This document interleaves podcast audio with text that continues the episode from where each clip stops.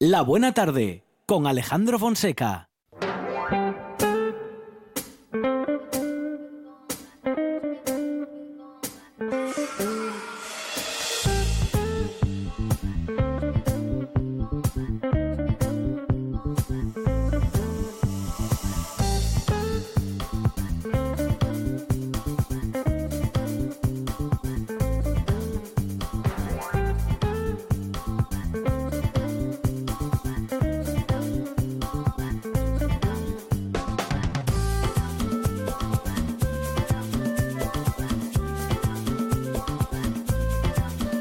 Apasiona la radio y nos apasiona la gente apasionada, Monchi Álvarez. Eh, por supuesto, Claro la buena sí. gente. Sí, señor. La buena gente en la buena tarde. La- ¡Ay, qué buen eslogan le ha quedado! Quique López, ¿qué tal? Buenas tardes. Hola, Quique. Ahí tenemos a Quique López de la librería Roy, eh, preparado como siempre para compartir con nosotros sus pasiones, en este caso la literatura y el deporte, ambas combinadas. También tenemos a otro apasionado de en las mismas materias. Rafa Testón, ¿qué tal? Buenas tardes. Buenas tardes, encantado de tan buena gente y tan buena compañía. Sí, señor. Eh, Rafa Testón de la librería La Buena Letra. Em, bueno, por aquello de que empezamos por eh, Quique, la conversación, vamos contigo en primer término, Quique. Vale, muy bien. Bueno, pues hoy, hoy repito autor, y además lo repito, repito el mismo autor de la semana pasada, un Sí. autor que descubrí hace muy poco gracias a, a la enorme y maravillosa labor que hacen los editores independientes, que nos descubren autores que, que de otro modo no, no conoceríamos, ¿no? Porque el autor del que hablamos, que es un checo que se llama Ota Pavel, nos llega por, por una pequeña editorial barcelonesa que se llama Sajalín, que descubrió a este autor en nada menos que en el catálogo de, de Penguin Classics, en los clásicos de Penguin, eh, donde lo considera un, un autor clásico centroeuropeo. Ujú. Le gustó muchísimo justamente el libro del que vamos a hablar hoy, cómo llegué a conocer a los peces, a- al editor de Sajalín, y compró los derechos de traducción y se lo trajo para España hace ya unos años, y de ahí para acá pues a- sigue recuperando obras de este, de este grandísimo escritor checo y ya, ya ha publicado tres. Una de ellas, la que hablábamos el otro día, El precio del triunfo, un libro maravilloso de crónicas deportivas, porque Ota Pavel fue eh, periodista deportivo. Y el tercero en Discordia, que ahora mismo está agotado y que pasa por ser quizás su, su mejor libro literariamente hablando, que es Carpas para la para Wehrmacht. Entonces, bueno, pues este repito este autor porque creo que, merece mucho la pena. Una vez que lo lees, no te puedes desenganchar de él, lo consideras casi como un camarada y es un, un maravilloso escritor y una bellísima persona también. Nos encontramos además con una portada, mm, bueno, eh, que nos ha llamado la atención, bueno, por lo bonita, una fotografía en blanco y negro con, eh, bueno, pues con alguien que también, hablando de pasiones, en, en la imagen, eh, en la fotografía, denota esa pasión, ¿no? Pasión por los peces, porque está, eh, bueno, en una, en una imagen en la que se ve claramente que es pesca artesanal con un niño que seguramente está observando y aprendiendo todo lo que lo que bueno pues lo, lo que le- se le pueda ir eh, que- quedando no de ese de ese arte de bueno en fin de, de conocer también a los a los peces. Con qué historia nos encontramos eh, Quique en esta publicación Pues mira, si, si recordamos un poquitín la biografía de, Ota Pavel, es una biografía tremenda porque él nació en el año 30 en Praga. Cuando tenía nueve años, los nazis invadieron Checoslovaquia y se llevaron a su padre, que era judío, y a sus dos hermanos mayores, se los llevaron a campos de concentración. Y él se quedó en un, en un pueblo con su madre. Su madre era checa, era cristiana, y no, no- ni a ella ni a él se los dejaron en su pueblo.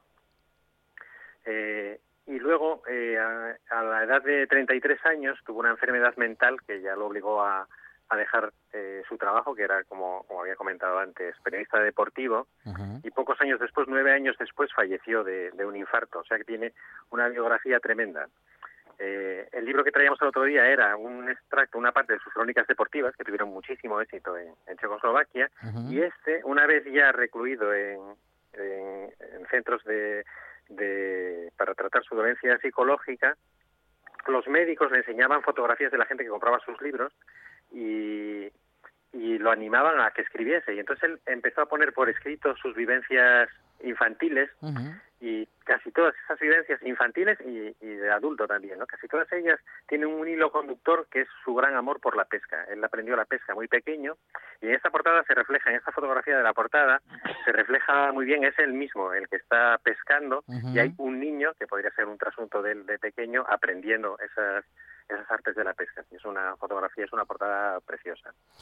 Que sí, que sí, que um, lo comentamos muchas veces, ¿no? Como el libro, en fin, eh, lo, lo, primero que vemos, evidentemente, es esa. Es muy importante, cubierta, la tapa, sí, la cubierta. La, eso es, sí, y, y, y, sí, y, aquí, bueno, a, a, mí me resultó interesante ni bien verlo, ¿eh? Pues sí, sí, sí. Los, eh, como decía, la, todo, todos los relatos eh, están llevan ese hilo conductor que es el, el amor de, de Ota Pavel por la pesca, un amor que le que se lo inculcó su padre uh -huh. y un tío, eh, que es un amor que es a la pesca, pero también a la naturaleza, al disfrute de la naturaleza y al disfrute eh, de la vida en general, ¿no? Eh, él disfrutaba muchísimo de, de todo todo lo que tuviese que ver con la pesca y lo, le gustaba disfrutarlo en soledad, aunque fuese con sus hermanos, aunque fuese con su padre, con su tío a pescar, ponían distancia entre ellos y disfrutaban de, de la pesca en soledad, ¿no? Entonces, uh -huh. todos estos relatos, a pesar de todas esas vivencias terribles que le tocaron, que le tocaron en su vida corta, pues eh, no hay nada triste en esos relatos, son todos relatos de, de son como cuadros, como cuadros naif, llenos de, de alegría, de vida y de, de, de, disfrute de lo poco que pudo disfrutar él de, de, su vida. ¿no? Bueno, una recomendación que, como decía Quique, viene siendo doble eh, en estas dos últimas semanas respecto de la obra de Ota Pavel. Si la semana pasada era El precio del triunfo, esta es eh, Cómo llegué a conocer a los peces y, y, y decías, Quique, que hay un, un, una, una tercera recomendación que en este momento es difícil de conseguir, por no decir imposible.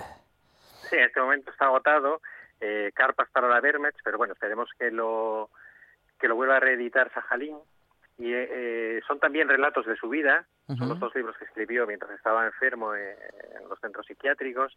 Y, y, en esto es como un homenaje a su padre por el cual él sentía devoción. De hecho, él, eh, sus restos están enterrados en el cementerio judío de, de Praga junto a, junto a los de su padre, que era una persona a la, a la que le adoraba. Y son unos relatos, y yo tuve la oportunidad de, le, de leer los dos primeros porque cualquiera que quiera acceder o tener una introducción a la obra de Ota Pavel puede entrar en la web de la editorial Sajalín y leer los primeros capítulos de estos de estas tres obras que tienen publicadas. Uh -huh. y, y, los de y cualquiera de ellos lo, lo, va a enganchar yo creo con seguridad cualquiera que le guste la, la buena literatura y el alma. Hay mucha alma dentro de estos libros hay mucha mucha vida mucha luz. Es, son unos libros preciosos de celebración de la vida a pesar de, de, las circunstancias durísimas en las que a él le tocó vivirla. Muy bien, bueno, y otro apasionado, ¿eh? como Ota Pavel, eh, apasionado, bueno, pues a pesar de las circunstancias de la vida, eh, por la naturaleza y por los peces en este caso. Cómo llegué a conocer los peces es la recomendación de Quique López de la librería Roy. Fonseca, ya que estamos hollando por el territorio del disfrute, uh -huh. yo sé que Quique López disfrutó mucho el domingo por la noche porque parte de su corazón ¿Sí? está muy cerca de San Mamés. pues sí, es verdad. Sí, sí, no, no solo porque hayan tumbado al Barça en la final de la Supercopa, que también, sí, sino sí. porque es verdad que yo siempre, bueno, siempre me gustaron en general los equipos vascos por esa filosofía de defender, defenderlo de casa y bueno, porque, porque me gusta, me gusta mucho la gente del País Vasco. Entonces, bueno, llevé una una gran doble alegría, ¿no? Una por una parte por la gente del Atleti y por uh -huh, otra por uh -huh. porque bueno, porque por los de Barça no, no, la verdad que no tengo nada. Tengo muy muy buenos amigos en el Barcelona y ahí en, en esa mesa hay dos o tres muy seguidores del Barça. Y no no me alegro, no me alegro por por por ellos ni muchísimo menos, o sea, no no, pero nos alegramos porque eh, también es uno de mis equipos de, claro del sí. corazón, el Atleti de, de Bilbao. Lo sé, muy lo bien. sé, lo sé, Monchi. Muy bien, muy bien. No. Bueno, vamos a seguir con más eh, pasiones. Ahora la que comparte Rafa con nosotros. Rafa, ¿qué tienes pensado? Pues tengo pensado decir que, bueno, que ya puestos a perder una final que sea contra el Atleti, ¿no? Eso es, muy bien, Rafa. Aquí el que no se conforma es porque no quiere, ¿eh? No, pero tienes razón. Claro, hombre, el Atleti o la Real. Yo, de todas maneras, insisto, para mí el mejor partido de, los que vi fue el, Barça-Real Sociedad. Oh. Y si me apuras, ahí estuvo Ter Stegen fenomenal, pero igual la una final Real Sociedad Atleti Bilbao hubiera sido lo más justo mm, mm. en, en esta Supercopa. Pero bueno, la tendremos, que ellos les deben una final todavía, que parece mentira, pero tenemos una copa pendiente del año pasado. En primavera, si hay suerte. Sí, en primavera. Sí, sí, sí, Pues yo, pues yo me voy a la creo que es una Creo que es una muy buena noticia para, para el fútbol español también que pasen estas cosas, ¿no? Que, claro, porque, sin duda. que el Bilbao tumbe al Madrid en la semifinal, que la Real no, no ganó al Barcelona por, por muy mala suerte, porque tuvo mala suerte, pero, pero se lo mereció, es una, una buena noticia para el fútbol, ¿no? Y que, como está pasando en la Liga, tengan todos los tropiezos que están teniendo tanto todos los, dos grandes, el Madrid y el Barcelona, con, con equipos de todo nivel, ¿no? Con el Elche, con, todos estos equipos. Creo que es una, una buena noticia para el fútbol, ¿no? a esa preponderancia abusiva que tuvimos todos los últimos años con, estos dos equipos. Si no, es que si no es muy aburrido, ¿no? Eh, que todo se dirima entre dos equipos casi siempre. Mm, bueno, pues mucho mejor así, mucho mejor así. Nos alegra cuando tropieza el Madrid, ciertamente. Bueno, bueno. Uh, Rafa, entonces. Sí, pues yo, mira, voy a cambiar la primavera por el invierno y el invierno de 1962 y una partida de ajedrez, vamos a hablar de ajedrez, que se celebró en Estocolmo y enfrentó nada más y nada menos que Arturo Pomar, que era el niño prodigio de, de la posguerra española en cuanto al ajedrez y a nada más y nada menos que a Bobby Fischer, pues fue el gran campeón americano. Pues los dos se enfrentaron en 1962 en ese torneo y esta y esta partida es muy muy reconocida, bueno, porque porque al terminar la partida, que terminó en tablas pese a que a Pomar tenía un peón menos, un peón negro menos, pronunció una palabra Bobby Fischer que fue más o menos unas palabras, una frase le dijo, vino a decir, "Pobre cartero español, con lo bien que juegas tendrás que volver a poner sellos cuando termine torneo. Porque Arturito, Arturo Pomar, la gran promesa del ajedrez español, que se convirtió en el mejor ajedrecista, pues trabajaba como auxiliar de correos. Eh, era su oficio. Y eso, lo que hace Paco Cerdá con este libro, aparte de contarnos las 70, en las el libro está dividido en 77 capítulos, que son las 77 jugadas, que hubo que hubo en esa partida. Y en cada una de y en, todos estos capítulos te va a recrear, por una parte, la vida de Arturito Pomar, por otra, por otra parte, la vida de Bobby Fischer, pero entre medias, que es el, el sustento del libro, va a ser eh, contarte la vida de peones, de, esos peones que, que se entregaron a, causas políticas. Es un libro con mucho fundamento político, a causas políticas, tanto en la España franquista como en la España de Estados Unidos, y la mala vida de los peones, ¿no? Siempre al servicio de, de grandes intereses, nunca reconocidos, y siempre su sacrificio individual, que al final acaba explicando muchas luchas colectivas, pero para esas luchas colectivas que mucha gente se llene la boca de, grandes palabras, tiene que haber todos estos peones que te va recogiendo. Entonces te va haciendo pequeñas biografías de, peones de la historia durante, durante estos años. Aparte de recrearte también la vida de los dos, de Arturo Pomar y de, y de, Bobby Fischer. Por ejemplo, una de estas vivas, una de estas vidas que te recrea, por un ejemplo, es la de el último muerto por la, bueno, digamos el último muerto de la Guerra Civil española, que se dice que es eh, ¿eh? ahora se me fue se me fue el nombre. Eh, pero bueno murió ya en 1962 como como preso político Julián Grimau perdón Julián Grimau que lo captura la policía del régimen franquista en 1962 y lo condenan lo condenan a muerte y es fusilado. Es el que se considera el último muerto de, de, la Guerra Civil española, no el último muerto del franquismo, pero sí el último muerto derivado de la, de la Guerra Civil. Entonces te va contando su vida también, ¿no? Y después, por ejemplo, te hace en el lado americano que también hay, pues, pues a lo mejor nos acordamos de esa de un, un espía uno que se consideraba espía norteamericano que había estado sobrevolando eh, la Rusia de entonces, Gary Powers, que hay un intercambio de presos militares en el, en el puente de Glenicker en Berlín, que cuenta también su vida, como este hombre, eh, bueno, fue apresado cuando él estaba sobrevolando territorio soviético, territorio ruso, para bueno, para espiar, que es lo que tenía que hacer. Su avión tiene un percance, cae, lo apresan y después en la propia Estados Unidos, pues es, está muy mal considerado porque se dice que este hombre que que podía haberse suicidado, que seguro que seguro que en esos meses que pasó en prisión le pasó información al régimen al régimen soviético, entonces vuelve casi como un apestado a su propio país, pese a que estaba haciendo servicios para él. Entonces lo que te va haciendo durante toda la partida, aparte de contarte, hablarte de ajedrez también, es recrearte la vida de todos estos peones de la historia. Bueno, qué interesante, ¿no? Un planteamiento interesantísimo que a partir de, bueno, pues de, del ajedrez, de un juego, bueno, tan simbólico, ¿no? Em, eh, haga un recorrido al final histórico, Quique. Pues sí, sí, sí, sí. Me parece un libro interesantísimo, lo tengo también para leer mm, y bueno, escuchando a Rafa, desde luego ya va a ser inevitable que, lo lea. Bueno, eh, Rafa, recordamos uh, título del libro y eh, editorial. Pues mira, el libro es El Peón, la editorial es, bueno, hablando, antes hablaba aquí que de Sajalín, esa editorial pequeña, o hablo también de otra editorial pequeña que hace grandes cosas como es Pepitas de Calabaza, y su, y su editor, en este, perdón, y su autor, perdón, el autor del Peón es Paco Cerda. Quique López de la librería Roy y Rafa Testón de la librería La Buena Letra. Quique, muchísimas gracias. Rafa, un abrazo. Abrazos. Un abrazo grande. Ahora en RPA puedes rebobinar cuando quieras. Rebobinar cuando quieras. Accede a www.rtpa.es y disfruta del servicio a la carta de RPA.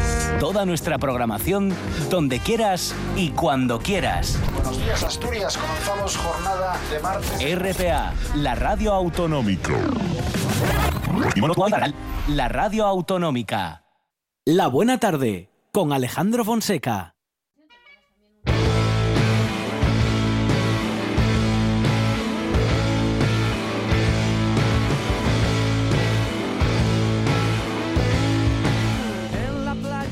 Con honores enterramos los relojes, funeral por el despertador. Luego en un corcel ciclista damos vueltas a la isla y no hay podio para el vencedor. Escribieron nuestros nombres con brochazos blancos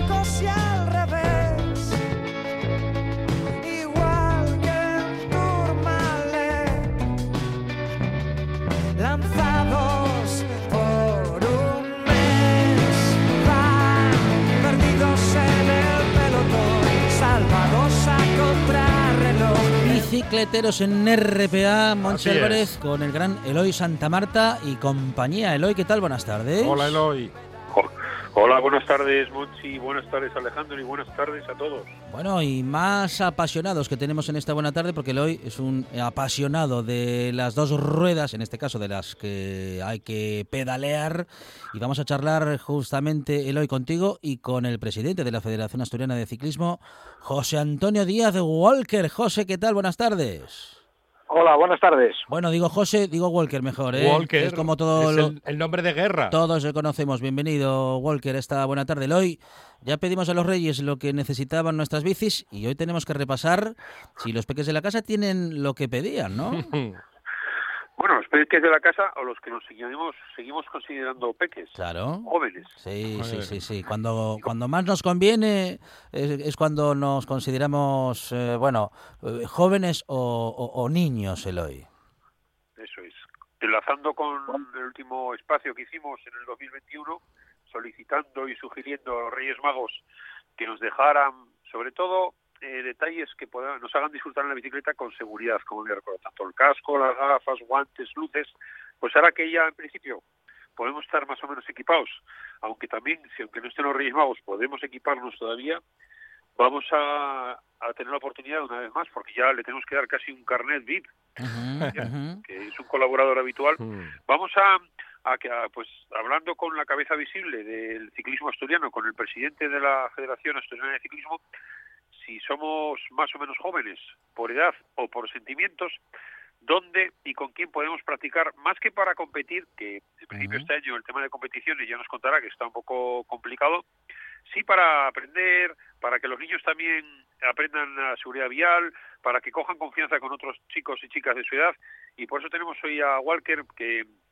que nos puede orientar un poco siendo de la parte que seamos de Asturias, en qué zonas hay escuela de ciclismo, cómo debemos de hacer y qué nos aconseja él si queremos aprender o mejorar nuestra práctica con la bicicleta, Walker. ¿Cómo lo ves?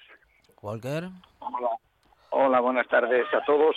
Eh, bueno, primero, eh, Loy, quería que me aclarases una cosa. Hoy eres joven y otras veces eres persona mayor. Eh, Cuando le conviene. La verdad, que, me descolocas un poco.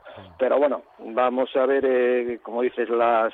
Eh, pues sí, para, para aprender a andar en bicicleta, que no todos, o sea, sujetarte encima de la bicicleta y no caer, eso no se debe andar.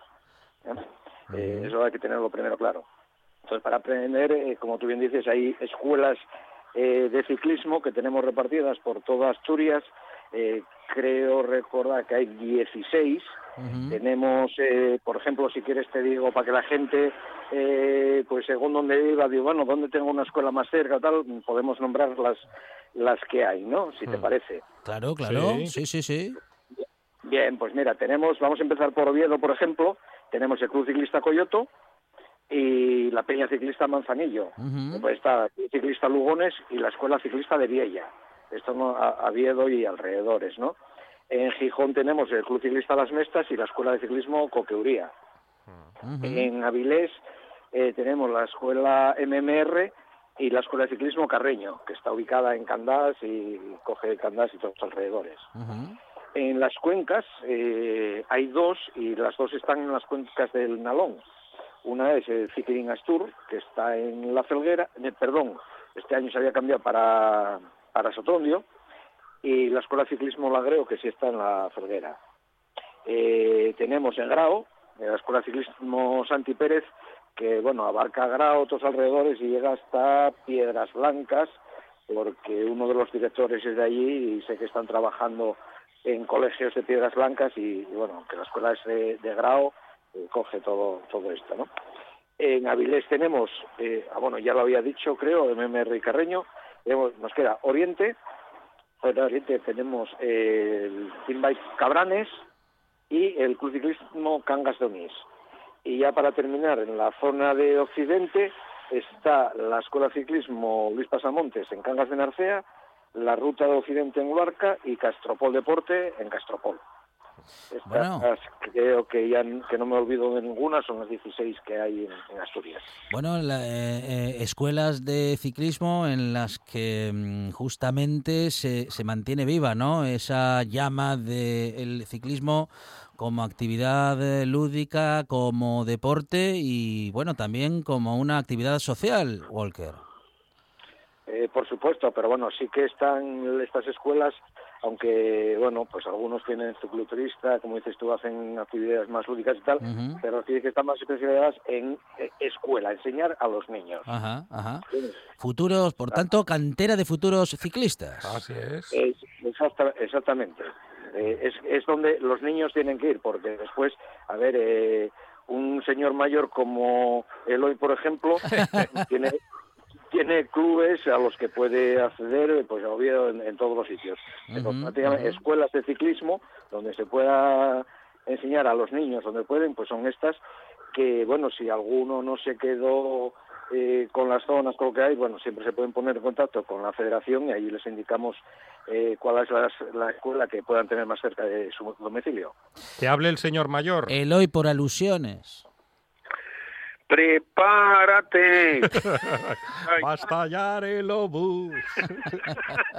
Mira, para que resumiros un poco esa duda que se puede generar frente a mis diferentes actitudes en la vida, de chapa como lo veis y el motorín de oro.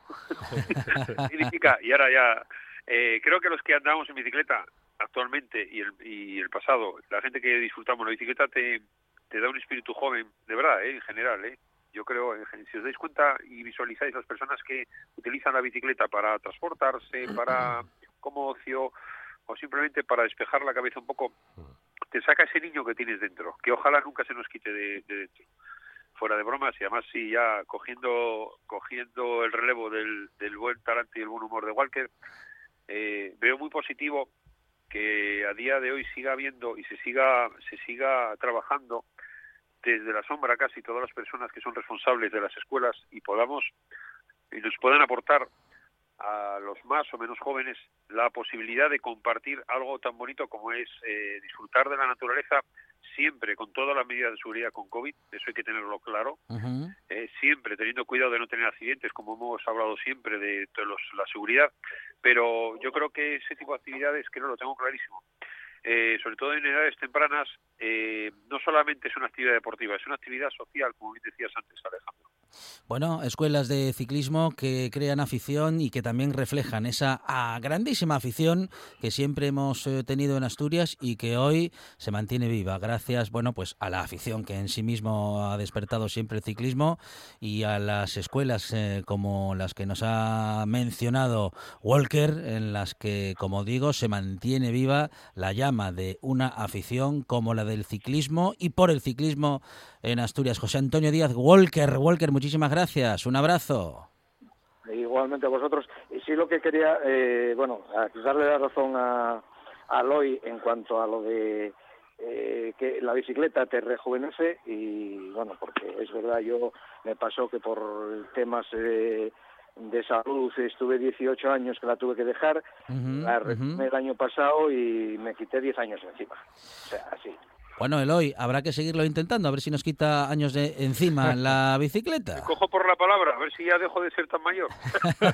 Eloy Santa Marta, compañero, gracias. Un abrazo. Gracias a vosotros, un abrazo. Estás escuchando RPA, la radio autonómica.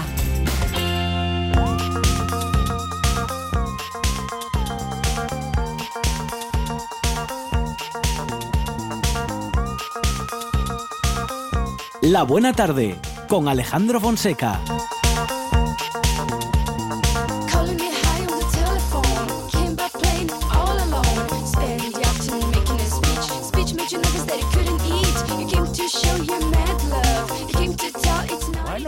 Buena música para hacer body pan, me parece a mí, ¿eh? Estamos ¿Usted sabe lo que es el body pan? El body pan, eh, no. ¿No? No, no. Pues ¿Es un grupo body, eh, pan? Sí, buenísimo. Uh, ah, de los 80. No, es una... Así que es buena música para body pan. Es una manera de hacer eh, ejercicio al ritmo de la música, ah. divirtiéndose y, bueno, pues subiendo y bajando de una, de, una, de una superficie que se llama step.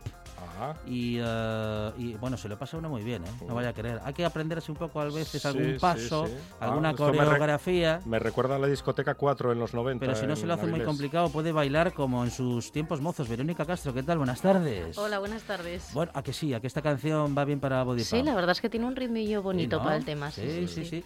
bueno, eh, nos visita nuevamente eh, esta gimnasta que ha estado olímpica, olímpica ¿eh? ojito, que ha estado con nosotros en esta buena tarde y es un lujo para nosotros compartir minutos de radio con alguien que nos puede llevar por el buen camino del ejercicio físico y sobre todo Verónica, bueno, pues mm, en esa guía que necesitamos también, ¿no? Para, bueno, pues para hacer ejercicio, hacerlo bien porque también tenemos que aprender, bueno, pues muchas cosas respecto de posturas, respecto de hasta dónde puede llegar nuestro esfuerzo y también qué objetivos queremos alcanzar. Claro, es fundamental para la salud el saber primero tener claro qué es lo que quieres y después buscar un profesional que te ayude a conseguir ese, ese objetivo. Pero básicamente es conocer nuestro cuerpo y buscar también ya no solo lo que nos gusta, sino lo que más le conviene, que no siempre es lo que más lo que necesitamos, no siempre es lo que más nos gusta. Ah, y, esto es un, bueno, vamos a decir... Esto vale para la vida en general. Eh, sí, sí. Es un desencuentro muy habitual. sí, desgraciadamente sí. Claro, porque la mayoría de nosotros, o a la mayor parte de nosotros, digo yo, yo, por incluirme en esta ecuación que voy a comentar ahora, mm, nos gusta practicar algún deporte, eh, que si pádel, que si tenis, que si fútbol. Pero bueno, bien, eso siendo una buena idea porque al final eh, con el juego acabamos haciendo ejercicio físico, a lo mejor no es lo que necesitamos, lo digo sobre todo pensando... O necesitamos algo más. Claro, en el fútbol que tiene su, mm, digamos, su esfuerzo físico a veces y una agresión a veces también para las articulaciones. Exacto, pero bueno, yo que vaya por delante, que cualquiera que quiera hacer deporte es maravilloso. Yo nunca, nunca pongo cortapisas. Lo que es importante es conocer qué beneficios y qué contraindicaciones te da lo que te gusta hacer. Y una vez que conoces lo que te hace de mal, pues poder contrarrestarlo. Es así de simple. es, es, una cuestión de yin yang, ¿no? De, entonces, haz lo que te gusta, pero si de casualidad te repercute en algo malo, busca lo que te ayude a repercutir en eso malo. Y tampoco vale o no debiera de valer eh, combinar, digo, ejercicio físico con una mala alimentación. Dice, va, como ya fui al gimnasio, ahora... Chocolate por el tubo. sí, el famoso Jimmy Ñam, ¿no? bueno, a ver, tampoco, tampoco es una mala cosa, es decir, mientras no sea acumulativo, pero bueno, es cierto que desde luego si queremos buenos resultados y sobre todo si queremos algo que tenga que ver con la salud, la alimentación tiene que ir a la par de, del ejercicio físico. Es decir, una cosa es, es es casi imposible entenderla sin la otra. Deberían ir de la mano, sin ser drástico con ninguna. Ojo, yo no me gusta ser radical, no soy radical para nada. Me gusta el término medio. Entonces, lo ideal sería un poquito de cada cosa para notar beneficios. Tampoco hace falta eh, sacrificarse ni. que a ver. A los Juegos Olímpicos ya fuimos. Ahora se trata de tener una vida saludable. Claro, claro. Hipopresivos. Los paisanos, ¿podemos iniciarnos en la práctica de la gimnasia de hipopresivos? Por supuesto. Yo, de hecho, tengo casi la mitad de mis clientes son hombres.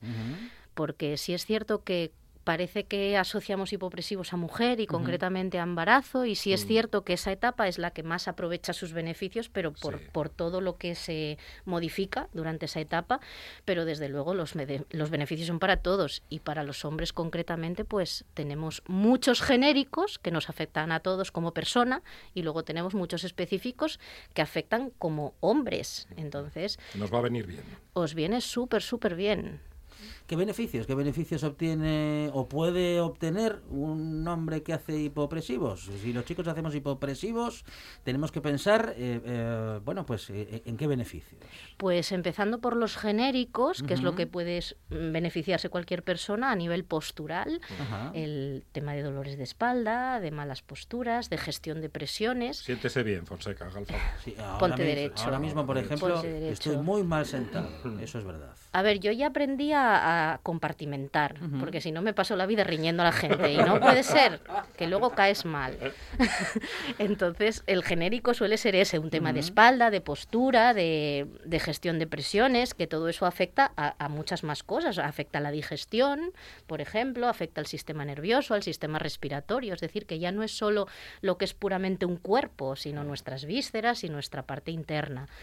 Y luego, yendo a la parte más específica, pues nos ayuda sobre todo los hombres en, tema de próstata, que eso es algo muy generalizado en vosotros, obligatorio pasar por ahí, por lo tanto a nivel de próstata eh, viene muy bien, tanto para prevenir la hiperplasia como para mejorar las, los, los síntomas de, de, una postcirugía. También viene muy bien. Y luego, pues como irriga mucho la zona, creo que, bueno, no sé si hasta ahora se puede decir pene, pero creo que... Sí, se puede. Vale, pues todos sabemos cómo funciona un pene. Si mi irrigación es mucho mayor en la zona, pues también las erecciones van a ser mucho mejores. Y eso es un tema muy interesante. Sí, sí, que bueno, que muchos desconocen y que incluso diría yo que muchos desconocemos, de modo que los hipopresivos, bueno, solo son, son, son todo ventajas. Sí, sí, yo creo que sí. Hombre, algún inconveniente tiene, como todo, no hay nada perfecto, pero, pero sí, eh, desde luego, yo el, mejor que le veo es que no te estropea nada, que eso es mucho decir. bueno, claro, claro que sí. Bueno, y el control eh, postural, eh, mm, más o menos, ¿eh? Más o menos, ¿cómo, cómo podemos explicar que funcionan los hipopresivos? ¿Cómo se hacen?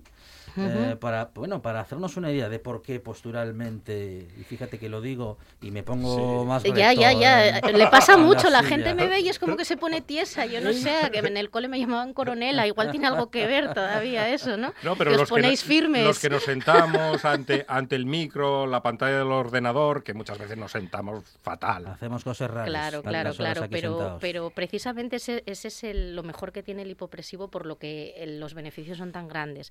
A grosso modo, ¿vale? Por no meterme mucho en, en, fanganales, nuestra musculatura, la que hace, la que nos sostiene, la que nos mantiene erguidos, la que protege nuestra espalda, es una musculatura que llamamos tónica. Eso quiere decir que su función es sujetar.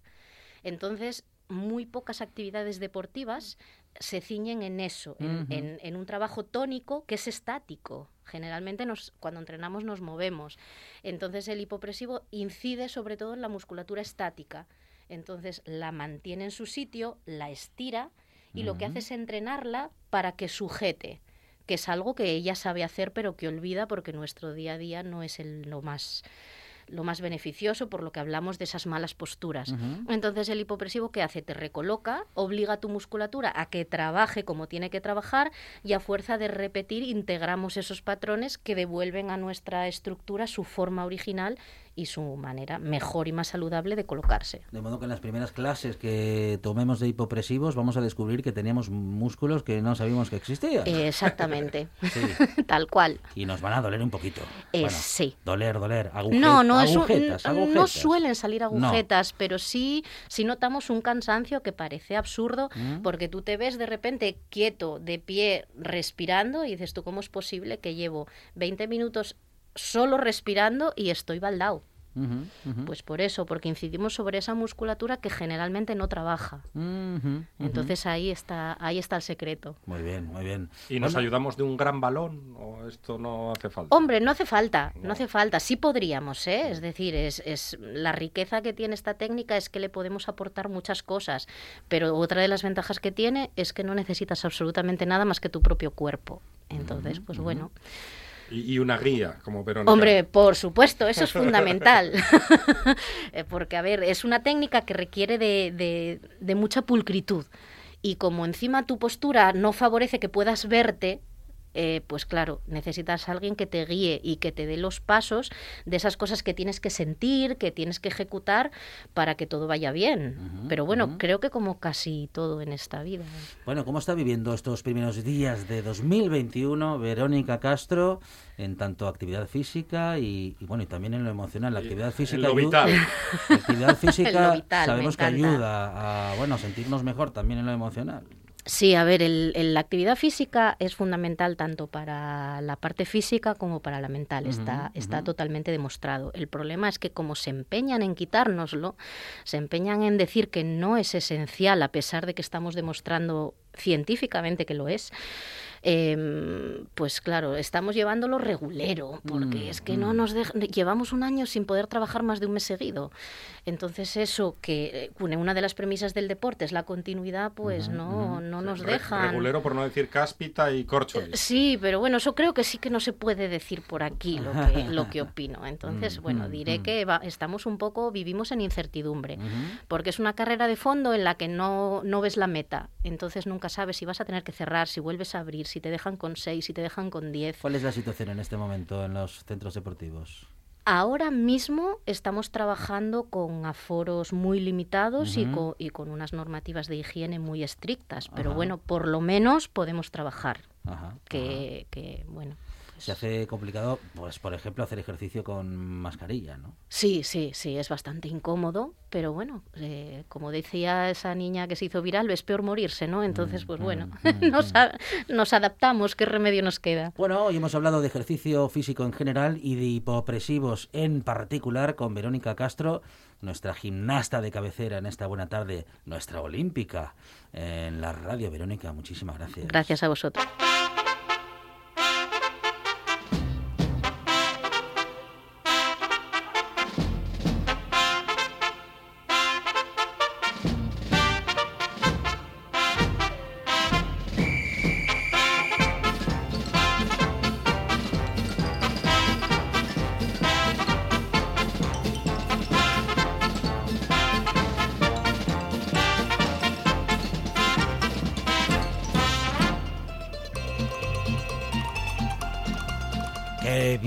Qué bien, qué, bien que nos sentimos cuando escuchamos esta sintonía, Monchi Álvarez, porque mm. nos invita más que nos invita a disfrutar de la eh, radio. a decirle yo que más que la reflexión, a, la risa, a la diversión, a escuchar un buen programa de radio en el que se habla de gastronomía y de muchas otras cosas. Claro, hoy, a partir de las 11 de la noche, una nueva edición de... Oído Cocina. Hoy lo cocina con Carlos Novoa a partir de las 11 de la noche en RPA. Carlos Novoa, ¿qué tal? Buenas tardes. Hola, muy buenas tardes, a todos cordiales. Eh, pues eh, programa hoy... Programón. Programa completo, programa con Mansi. Eh, hoy llega, por ejemplo, de mano y de principio, una receta venezolana de Jackie que nos hace un pan de jamón. Vais a flipar cuando la escuchéis, a mí ya me la contó. ya me dijo cómo se hacía y todas estas cosas. Pero alucinar, alucinar, alucinar, porque es impresionante. Os lo digo de verdad. Pan de jamón. Pan de Eh, jamón. pan de jamón es fácil de hacer porque, Ah. bueno, to- mm, es fácil, pero Ajá. ya solamente el nombre no os da cosa. Decir Pan de pan de jamón. jamón, pan de jamón. pan de jamón. te vas a comer la patilla. Eh, sí, sí. La patilla te vas a Tú comer. lo que quieres es que me coma el tigre, que me toma el tigre, que me coma el Tu tigre. carne morena. Exactamente, que por cierto, eso quiere decir, mm, eh, yo creí que era, que era una cosa erótica, pero Ajá. no. Ah, no. No, Ah, bueno. quiere eh, lo de tú lo que quieres que me coma el tigre, Claro, me no, coma el tigre. no, no. eso es que eh, son de esas personas indecisas que te dan dos, tres, tal, y no sé qué. Ah. Dice, no, es que voy a hacer esto, voy a... tú lo que quieres es que me coma el tigre. Claro. A, veces te come el tigre en, ciertos vestuarios. Claro. eh, posiblemente. Te lo come por el aroma que hay. Oh, Oh. sí. Pero yo pensé que iba por ahí. Sí, pero y pensé que iban por ahí los tiros y por otro tigre, Sí. pero no, no es por eso. Bueno, pues ella nos va a hacer una receta venezolana y después nos vamos a ir directamente a la Plaza Gabino de Azmerchan Sí. con Ramón Gamonal Ajá. para que nos hable de cachopos, de cómo va la cosa, etcétera, etcétera. Gamonal, el del pichote. Gamonal del Ah, Pichote, sí, sí. sí. Y bueno, pues el otro día tuvo eh, la feliz idea, que además fue una petada, de decir, eh, hacer a través de las redes sociales una oferta, operación cachopo, Ajá. en la que normalmente el cachopo de allí cuesta 20 pavos. Sí. 20 euros. Y por 20 euros comen dos personas sin ningún tipo de problema y si no jalas mucho, No. mucho, no es como Sin Monchi, problema, por ejemplo, sin problema no, porque se jalar pelea, tres. se pelea la gente por comer más que el otro. Eso Por sí. eje- exactamente. Entonces, bueno. gente que no coma mucho, Ahí mucho, eh, pues eh, con ese, por ejemplo, a mi mujer ese cachopo le daría para una semana y pico. Eh, por ejemplo, ¿no? sí, sí. A Regi le daría para una semana y pico. Pues, Un beso, Regi. eh, sí, Provitina. eh, que lo, Qué paciencia nos tiene. paciencia absoluta. Sí, absoluta. El otro día me escuchó por primera vez, No me- después de 40 años, y me dijo, ah, pues mira, no te Ah, sale pues, mal. sí, qué gracia. Ahora- ahora entiendo por Gracia qué tienes. insistes. sí, sí, sí. Y mm, bueno, pues eh, el- ese cachopo, el otro día en la operación cachopo lo dejaron por 16. Y claro, 16 euros era un chollazo, pero un chollazo, porque yo, yo os digo que lo la- comí. Aprovechó la gente. Aprovechó la gente, llamó tal, y tuvo que ir distribuyéndolo porque dice, es que no tenemos, no teníamos capacidad, tuvimos tanta gente Claro. llamando por teléfono Ah. que no teníamos capacidad. Ahora tienen que reinventarse, todo el mundo nos tenemos que reinventar, y él evidentemente, pues como todos los hosteleros, pues eh, el- lo del take away, eh, lo de, vamos, mm, tráeme la comida a casa, etcétera, Sí. es lo que se lleva. Y el takeaway, ¿qué, Take away. Sig- qué significa? Es, takeaway? eh, Que llévamelo, venga, trae, venga, a trae, buscar- llévalo, venga a llévalo buscarlo y lléveselo. Exactamente, sí, Claro. una, una cosa así. Sí. Otra vez el pisueto del norte. Sí, sí, Eh, sí. exactamente, lo del takeaway. A Yo es que me da mucho asquito. Pero esto, ¿eh? comida, comida, será comida para llevar entonces. Takeaway, comida, para, llevar. Sí, comida para llevar. Claro. Y entonces él te lo llevan a casa y bueno, pues de 20 pasó a Cualquier 16. día acabamos diciéndole al envío a domicilio delivery. Ya. Que lle- día. envío a domicilio. Sí, Entonces, sí, no, ya. no. Sí, Es horrible. Recójalo, ¿eh? O sea, comida a domicilio para Sí. recoger en el sitio o Ajá. envío a domicilio. Comida para llevar es lo que hizo la cantante aquella que se puso unos filetes, ¿se Ajá. acuerdan? Ah, sí, eh, Lady Gaga. Lady Gaga, Salió con un vestido de filetes. de filetes. ¿Ah, sí? Ah. Pero de verdad. Sí, de sí, sí, los hace de mucho- verdad. Sí, o sí, no, sí. imitación. Ah, no vacuno, vacuno. Sí. En principio parecían de verdad, sí. Lo cual nos parece un desperdicio, ¿no? Porque el filete a la plancha. Pues evidentemente. es la palabra de moda, vacuno. Sí, sí, con sí, la cantidad, bueno, mm, va- pero bueno, sabes que viene de ahí, ¿no? De la vacuna viene de vacuno. sí. Ajá. Bueno. am, Y y, bueno. y- y- y- y- y el oído cocina de esta noche, claro. Oído Eh, cocina. finaliza Sí. con un momento estelar, Ajá. absolutamente estelar, Sí. eh, que va a protagonizar Monchi Álvarez. Muy bien. Ah, sí, no me digas. Se voy a quedar. Oh, Él lo va, lo va O a protagonizar o sea Monchi con, sor- Álvarez con sorpresa el de hoy. Con sorpresa porque nos viene con su comida a lo pobre.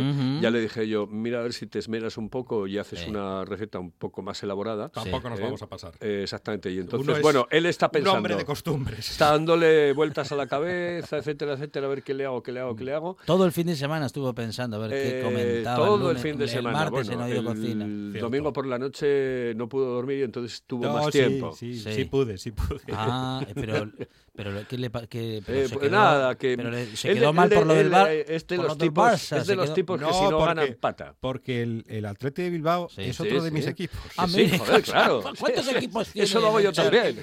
El que ama el fútbol tiene unos cuantos equipos. Ah, y se juega al Lorca al Lorca, joder. El primero es el Sporting, que conste en acta. Luego, Luego está el Barça, el Atleti de Bilbao, el Rayo, el Ensidesa, el Rayo, el Olympic de Avilés. ¿No le cae bien el Rayo Vallecano? El Rayo me encanta. Me encanta. Es el único equipo de Madrid que me gusta, el Rayo Vallecano. Por eso, es que no, no, no coincidimos en nada. ¿eh? que eh, yo soy del Madrid del Oviedo, mm. él es del Barcelona y del Sporting, ahora del Bilbao, mañana del Lorca, no, no, depende. Del Bilbao no, del Athletic Club. Del Athletic Club. Athletic Club de Bilbao, sí señor. No, hombre, no, que a mí me caen muy bien los leones y prefiero. Además, ¿qué somos? ¿Leones o huevones? o sea, a ver, leones, ¿no? Pues, pues ya está. Y la, la, historia está en que mm, hoy cierra el programa eh, de manera estelar Monchi Álvarez, que se va a tener que quedar aquí a estar con nosotros. Sí hemos, por cierto, ya eh, estos días no lo podemos hacer en riguroso directo porque hay ah, una... Ah, por el toque de quena. exactamente, exactamente. Y entonces tenemos que ser respetuosos con las normas del Principado de Asturias y lo que hacemos es, pues, oye, pues un poco antes, ¿eh? pues para que sepa la gente que, que nosotros también respetamos las normas que se hacen y cumplimos. Y luego salimos a la calle con gabardina. Sí. exactamente. Como si fuéramos espías. Pero bueno, más que nada porque llueve o porque hace frío. No, pero solo con gabardina. Eso. Ah, ¿sí? Nada de Nada. Y por cierto, esta semana lo hacemos con eh, música muy mal que nos trae, sí, que nos trae Quique Regada, que le dije, oye, em, dame música así de los años. Vamos a estar toda la semana con esa música. De los años 80, música disco de los años 80. Ah, y entonces, pues me va a poner el Funky Town, me va a poner, bueno, canciones de Tino Casal, etcétera. Mola. Las de los 40 de los 80. Oh, yo es que tengo unos recuerdos? de aquel... ¿Qué recuerdos? ¿Qué recuerdos? Madre mía de mi vida. Mm. Usted hizo una noche buena en los 40 sí, señor, principales. Sí, señor. Y tengo un reportaje que me hizo David Serna en el diario Región, que lo conservo. Está, bueno, se está casi cayendo, pero eh, lo conservo. Es la contraportada del diario Región diario que, bueno, en el que estaba Ricardo Vázquez Prada, etcétera, un diario que se consideraba muy, muy, muy de derechas y sin embargo eh, hubo un momento en el que era de lo más libre que había al final. ¿Eh? Sí, sí, era muy, muy, muy de muy derecha, muy, muy conserva, muy, sí, muy del ¿Eh? régimen, muy del régimen. Pero bueno, de aquella había otros diarios que tenían el yugo y las flechas, o sea que tampoco pasa nada. Es decir, que, cuidadín. Es decir, el, el diario más avanzado de aquella era la voz de Asturias. Era el más mm, progresista. progresista que había en el Principado de Asturias en aquel momento. Eh, yo trabajé cuatro años en el diario La Voz de Asturias, compaginándolo con la COPE, eh, cuando estaba director Faustino Fernández. Para mí, uno de los mejores periodistas que dio esta región con una pero con, madre mía, o sea, un fenómeno, un fenómeno, un tipo genial. Estaba Rebustiello, estaba Mugueta, gente maravillosa, Pepe García, madre, Rocío Ardura, por ejemplo, que ahora está en otras historias. Había gente encantadora, gente formidable. Bueno, como la que va a participar esta noche en, el, en una nueva edición a partir de las 11 de la noche, aquí en RPA de... Oído, cocina.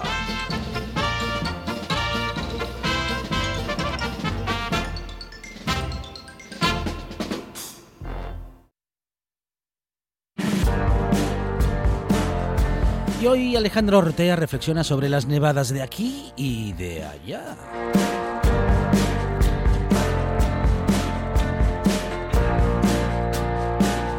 Buenas tardes, buena gente. Seguimos en la periferia mosqueados con lo de Madrid. Cierto que no nevaba allí de esta forma desde hace décadas.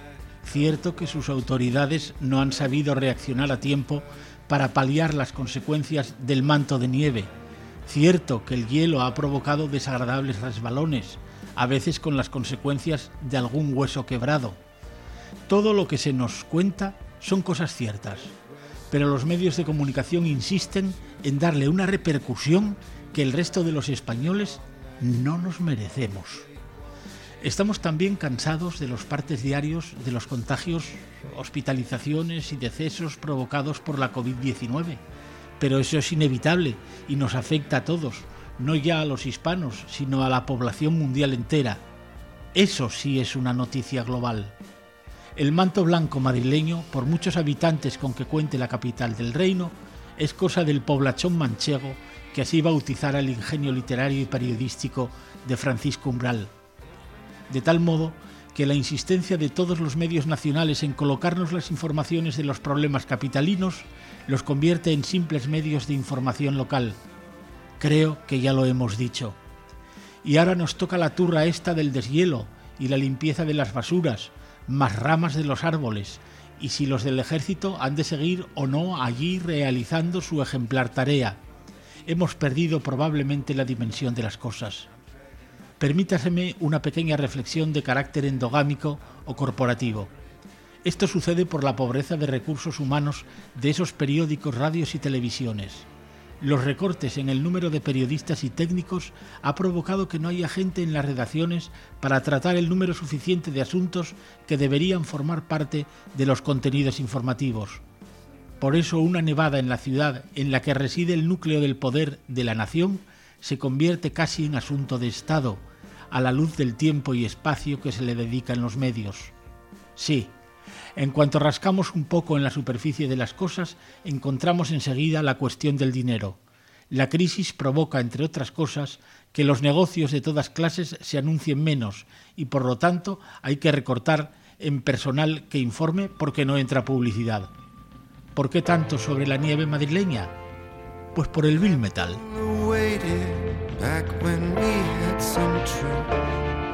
Información global, claro, y sobre todo información de Asturias. Todo lo que pasa en Asturias pasa por la buena tarde y se escucha en RPA. Eso ha sucedido hoy y ha sucedido siempre y seguirá pasando mañana, pero eso sí, a partir de las 4 de la tarde aquí en RPA tendremos más buena tarde y más radio.